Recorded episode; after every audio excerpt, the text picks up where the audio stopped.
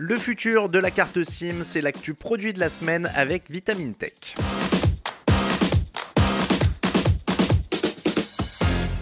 Plus les smartphones grandissent, plus les cartes SIM rétrécissent. La fameuse carte SIM, le premier point de contact entre l'opérateur et un nouveau smartphone, devient de plus en plus petite, au point de disparaître totalement ces derniers temps.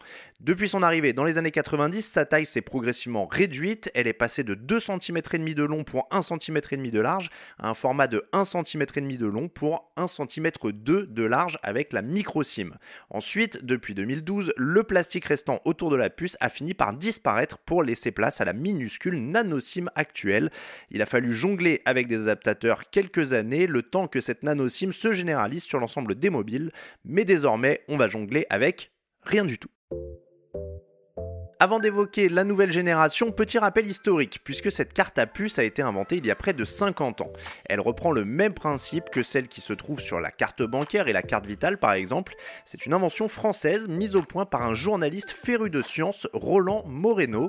Adaptée au téléphone, elle est devenue une IMSI, c'est-à-dire une identité internationale d'abonnés mobiles.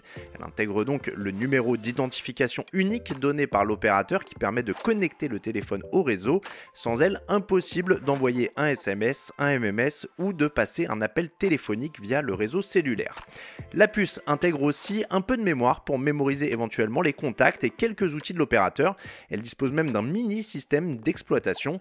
Alors qu'on en compte autour de 20 milliards sur la planète, depuis 2016, cette puce disparaît lentement mais sûrement sur les nouveaux modèles de téléphone et même de montres connectées.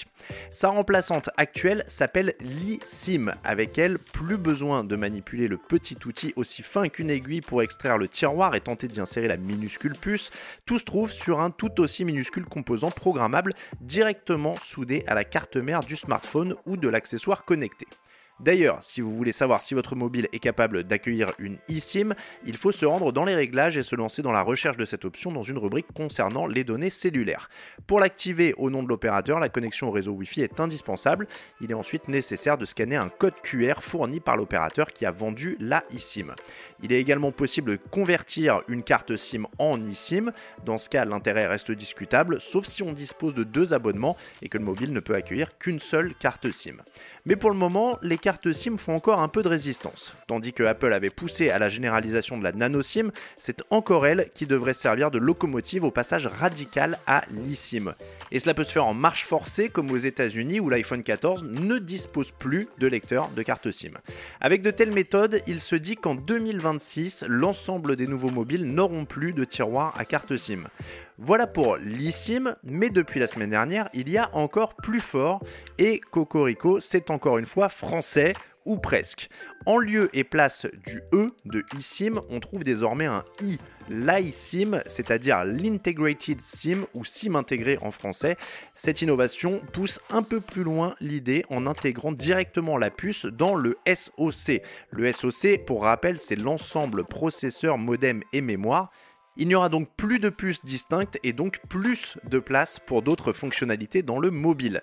Mais c'est surtout encore plus appréciable sur un objet connecté comme une montre par exemple où chaque millimètre d'espace compte.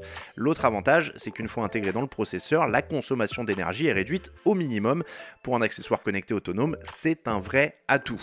C'est français car c'est Thales qui est à la manœuvre. Le géant de l'électronique s'est associé avec le fondeur américain Qualcomm. Les deux viennent d'annoncer l'intégration de la première iSIM dans le Snapdragon 8 Gen 2. C'est la puce phare du moment, elle équipe les mobiles haut de gamme. On la trouve par exemple dans le nouveau Galaxy S23 de Samsung. Les deux partenaires ont expliqué que cette iSIM est certifiée, cela signifie que son niveau de sécurité est au moins équivalent à celui de l'eSIM.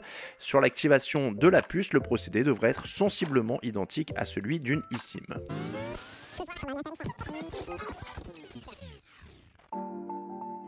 Mais avant de véritablement se répandre et occuper la place que l'eSIM a encore du mal à s'accaparer depuis 2016, l'iSIM devrait d'abord débarquer dans des smartphones haut de gamme. Ce sont les seuls capables d'accueillir le processeur fleuron de chez Qualcomm. On devrait donc l'avoir arrivé avec le prochain Samsung Galaxy S24. Du côté de chez Apple, la eSIM devrait pouvoir faire de la résistance encore un bon moment puisqu'il faudrait intégrer cette iSIM au processeur maison de la marque. Malgré ces obstacles, Thales est plutôt optimiste et mise sur un déploiement massif de son iSIM à partir de l'an prochain. Pour le moment, selon une étude de Kaleido Intelligence, l'iSIM devrait représenter 19% de l'ensemble des cartes SIM virtuelles d'ici 2027, c'est-à-dire 300 millions, une goutte d'eau au regard des milliards de smartphones en circulation. C'est tout pour cet épisode de Vitamine Tech consacré à un petit objet qu'on utilise au quotidien et qui évolue au fil des années ou plutôt des décennies. Si ce podcast vous plaît, n'hésitez pas à nous retrouver sur vos applications d'écoute préférées pour vous abonner et ne manquer aucun épisode à venir. Deezer, Apple Podcast, Spotify, quelle que soit votre plateforme préférée, nous sommes là pour vous présenter les plus grandes nouveautés produits, mais aussi les prochaines innovations. Pensez également à partager l'épisode sur les réseaux sociaux ou à faire connaître Vitamine Tech et les autres podcasts de Futura. Pour être sûr de continuer de nous tout au long de l'année, pensez à vous abonner à Vitamine Tech et à nos autres podcasts. Pour le reste, je vous souhaite à toutes et à tous une excellente soirée ou une très bonne journée et je vous dis à la semaine prochaine dans Vitamine Tech.